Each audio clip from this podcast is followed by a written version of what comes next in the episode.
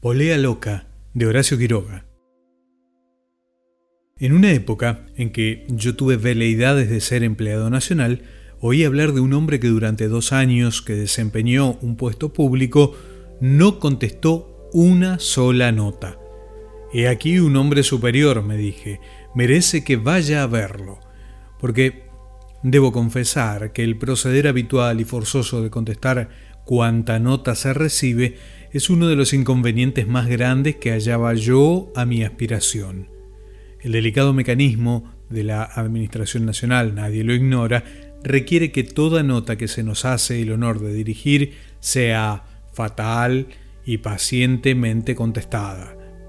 Una sola comunicación puesta de lado, la más insignificante de todas, trastorna hasta lo más hondo de sus dientes el engranaje de la máquina nacional. Desde las notas del presidente de la República a las del oscuro cabo de policía, todas exigen respuesta en igual grado, todas encarnan igual nobleza administrativa, todas tienen igual austera trascendencia. Después, por esto, que, convencido y orgulloso como buen ciudadano de la importancia de esas funciones, no me atrevía francamente a jurar que todas las notas que yo recibiera serían contestadas. Y he aquí que me aseguran que un hombre vivo aún había permanecido dos años en la Administración Nacional sin contestar ni enviar, desde luego, ninguna nota. Fui por consiguiente a verlo en el Fondo de la República era un hombre de edad avanzada, español, de mucha cultura, pues esta intelectualidad inesperada al pie de un quebracho, en una fogata de Siringal o en una duarda del Sahara, es una de las tantas sorpresas del trópico. Mi hombre se echó a reír de mi juvenil admiración cuando le conté lo que me llevaba a verlo.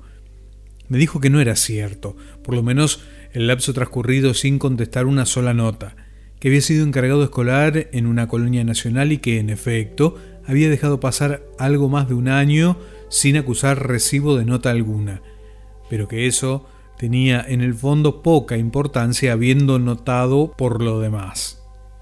Aquí mi hombre se detuvo un instante y se echó a reír de nuevo. ¿Quiere usted que le cuente algo más sabroso que todo esto? me dijo. Verá usted un modelo de funcionario público. ¿Sabe usted qué tiempo dejó pasar ese tal sin dignarse echar una ojeada a lo que recibía? Dos años y algo más. ¿Y sabe usted qué puesto desempeñaba? Gobernador. Abra usted la boca ahora. En efecto lo merecía. Para un tímido novio, digámoslo así, de la Administración Nacional, nada podía abrirme más los ojos sobre la virtud, de mi futura que las hazañas de aquel don Juan administrativo. Le pedí que me contara todo, si lo sabía y a escape. Si lo sé, me respondió. Si conozco bien a mi funcionario, como que yo fui el gobernador que le sucedió, pero óigame, más bien, desde el principio. Era en... en fin, suponga usted que el ochenta y tantos. Yo acababa de regresar a España mal curado aún de las fiebres cogidas en el Golfo de Guinea, había hecho un crucero de cinco años abasteciendo a las factorías españolas de la costa. El último año lo pasé en el Obey Chico. ¿Usted sabe de geografía? ¿Sí? Sí, toda. Continúe. Bien, sabrá usted entonces que no hay país más malsano en el mundo entero, así como suena, que la región del delta del Níger. Hasta ahora no hay mortal nacido en este planeta que pueda decir, después de haber cruzado frente a las bocas del Níger, no tuve fiebre. Comenzaba, pues, a restablecerme en España cuando un amigo muy allegado al Ministerio de Ultramar me propuso la gobernación de una de las cuatrocientas y tantas islas que pueblan las Filipinas. Yo era, según él, el hombre indicado por mi larga actuación entre negros y negritos pero no entre malayos, respondía mi protector. Entiendo que es bastante distinto. ¿No cree usted? Es la misma cosa, me aseguró.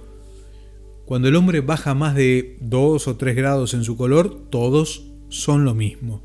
En definitiva, ¿le conviene a usted Tengo facultades para hacerle dar el destino enseguida. Consulté un largo rato con mi conciencia y más profundamente con mi hígado.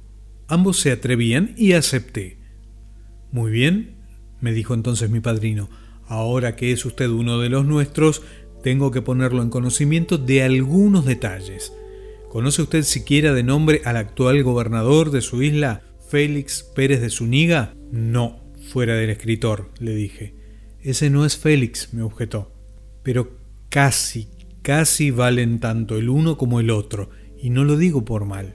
Pues bien, desde hace dos años no se sabe lo que pasa allá.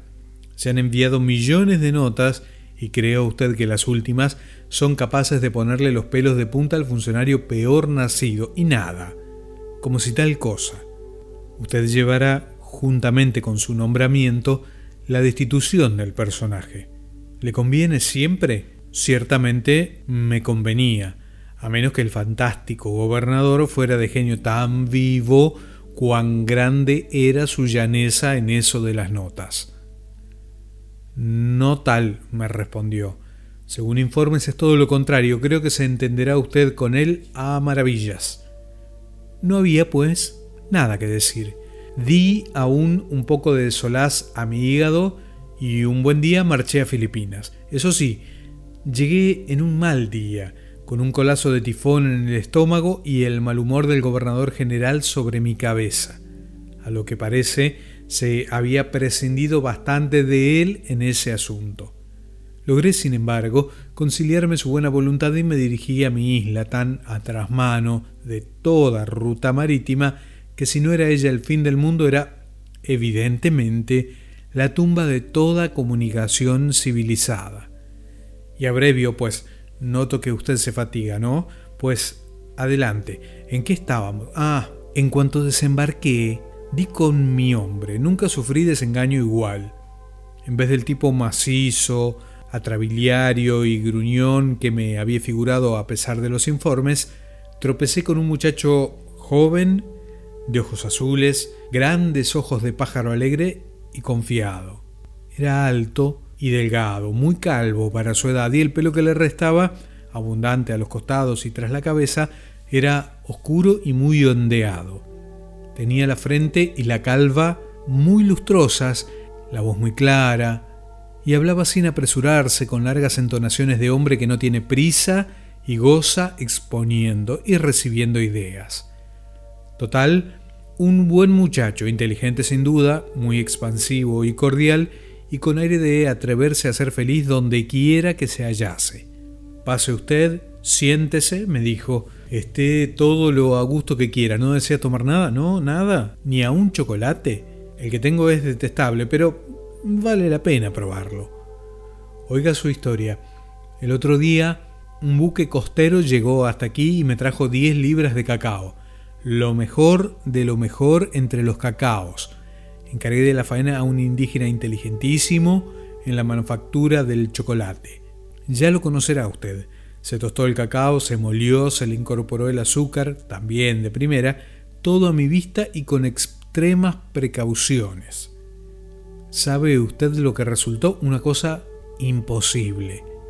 ¿Quiere usted probarlo? Vale la pena. Después me escribirá usted desde España cómo se hace eso. Ah, no vuelve usted. ¿Se queda? ¿Sí? ¿Y será usted el nuevo gobernador, sin duda? Mis felicitaciones. ¿Cómo aquel feliz pájaro podía ser el malhechor administrativo a quien iba a reemplazar? Sí, continuó él, hace ya 22 meses que no debía ser yo gobernador y no era difícil adivinarle a usted. Fue cuando adquirí el conocimiento pleno de que jamás podría yo llegar a contestar una nota en adelante. ¿Por qué? Es sumamente complicado esto. Más tarde le diré algo si quiere y entre tanto le haré entrega de todo cuando usted lo desee. ¿Ya? Pues comencemos. Y comenzamos, en efecto. Primero que todo quise enterarme de la correspondencia oficial recibida, puesto que yo debía estar bien informado de la remitida. Las notas, dice usted, con mucho gusto, aquí están. Y fue a poner la mano sobre un gran barril abierto en un rincón del despacho. Francamente, aunque esperaba mucho de aquel funcionario, no creí nunca hallar pliegos con membrete real amontonados en el fondo de un barril. Aquí está, repitió, siempre con la mano en el borde y mirándome con la misma plácida sonrisa. Me acerqué, pues, y miré. Todo el barril, y era inmenso, estaba efectivamente lleno de notas. Pero todas sin abrir, creerá usted, todas tenían su respectivo sobre intacto, hacinadas como diarios viejos con faja aún. Y el hombre tan tranquilo.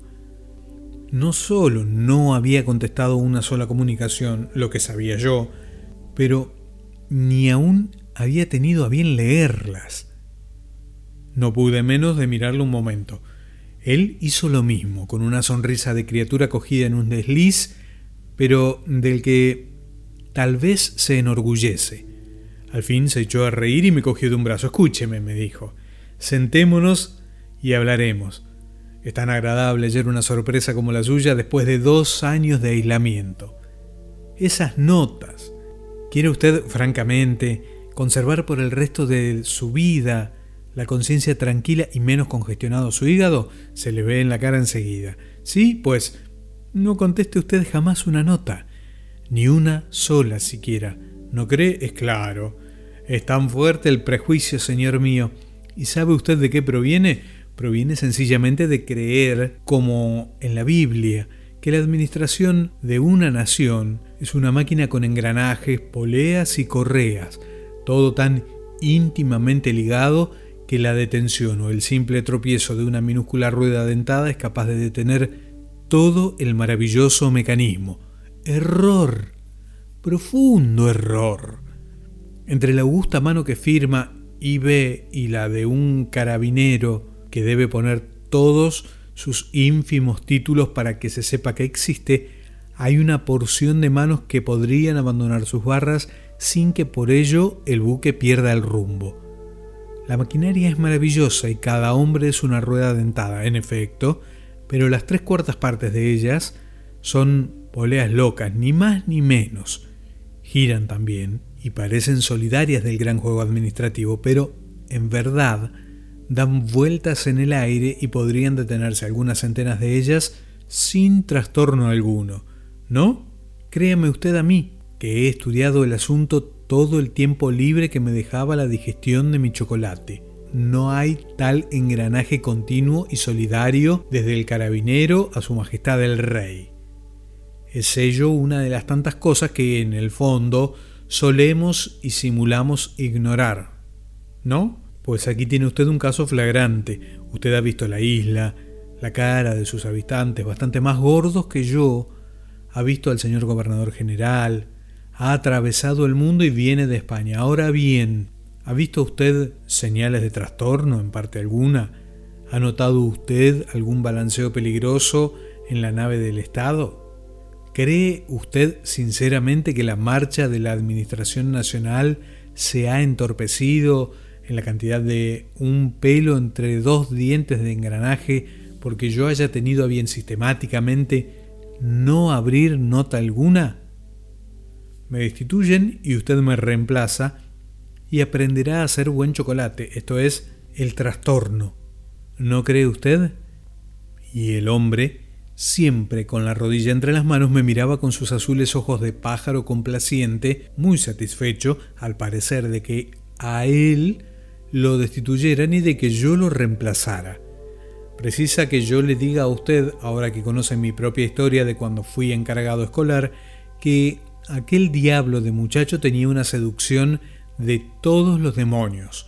No sé si era lo que se llama un hombre equilibrado, pero su filosofía pagana sin pizca de acritud tentaba fabulosamente y no pasó rato sin que simpatizáramos del todo.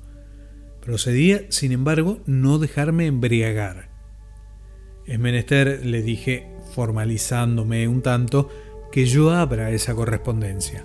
Pero mi muchacho me detuvo del brazo mirándome atónito. Pero, ¿está usted loco? exclamó. ¿Sabe usted lo que va a encontrar allí? No sea criatura, por Dios, queme todo eso con barril y todo y pínselo a la playa. Sacudí la cabeza y metí la mano en el baúl. Mi hombre se encogió entonces de hombros y se echó de nuevo en su sillón con la rodilla muy alta entre las manos. Me miraba hacer de reojo, moviendo la cabeza y sonriendo al final de cada comunicación. Usted supone no lo que dirán las últimas notas dirigidas a un empleado que desde hacía dos años se libraba muy bien de contestar una sola. Eran simplemente cosas para hacer ruborizar, aún en un cuarto oscuro, al funcionario de menos vergüenza. Y yo debía cargar con todo eso y contestar una por una a todas.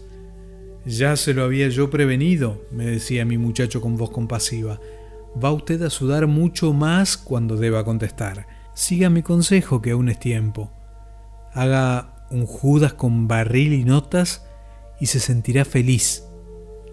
Estaba bien divertido, y mientras yo continuaba leyendo, mi hombre con su calva luciente, su aureola de pelo rizado y su guardapolvo de brin de hilo, proseguía balanceándose muy satisfecho de la norma que había logrado ajustar a su vida. Yo transpiraba copiosamente, pues cada nueva nota era una nueva bofetada, y concluí por sentir debilidad. Ah, ah, se levantó. ¿Se haya cansado ya? ¿Desea tomar algo? ¿Quiere probar mi chocolate? Vale la pena, ya le dije. Y a pesar de mi gesto desabrido, pidió el chocolate y lo probé. En efecto era detestable. Pero el hombre quedó muy contento. ¿Vio usted? No se puede tomar. ¿A qué atribuir esto? No descansaré hasta saberlo. Me alegro de que no haya podido tomarlo, pues así cenaremos temprano. Yo lo hago siempre con la luz del día aún. Muy bien, comeremos de aquí a... a una hora. Y mañana proseguiremos con las notas y demás. Yo estaba cansado, bien cansado. Me di un hermosísimo baño, pues mi joven amigo tenía una instalación portentosa de confort en esto, cenamos y un rato después mi huésped me acompañó hasta mi cuarto. Veo que es usted un hombre precavido, me dijo al verme retirar un mosquitero de la maleta. Sin este chisme no podría usted dormir, solamente yo no lo uso aquí. ¿No le pican los mosquitos? Le pregunté, extrañado a medias solamente. ¿Usted cree? me respondió, riendo y llevándose la mano a su calva frente. Muchísimo. Pero no puedo soportar eso. ¿No ha oído usted hablar de personas que se ahogan dentro de mosquiteros? Es una tontería, si usted quiere, una neurosis inconsciente, pero se sufre en realidad. Venga usted a ver mi mosquitero. Fuimos hasta su cuarto, o mejor dicho, hasta la puerta de su cuarto. Mi amigo levantó la lámpara hasta los ojos y miré, pues bien, toda la altura y la anchura de la puerta estaba cerrada por una verdadera red de telarañas, una selva inextricable de telarañas donde no cabía la cabeza de un fósforo sin hacer temblar todo el telón, y tan lleno de polvo que parecía un muro. Por lo que pude comprender, más que ver, la red se internaba en el cuarto, sabe Dios hasta dónde. ¿Y usted duerme aquí? le pregunté mirándolo un largo momento. Sí, me respondió con infantil orgullo. Jamás entra un mosquito. Ni ha entrado, ni creo que entre jamás. Pero usted, ¿por dónde entra? le pregunté muy preocupado. Yo, ¿por dónde entro? respondió, y agachándose, me señaló con la punta del dedo por aquí, haciéndolo con cuidado y en cuatro patas. La cosa no tiene mayor dificultad, ni mosquitos ni murciélagos. ¿Polvo? No creo que pase.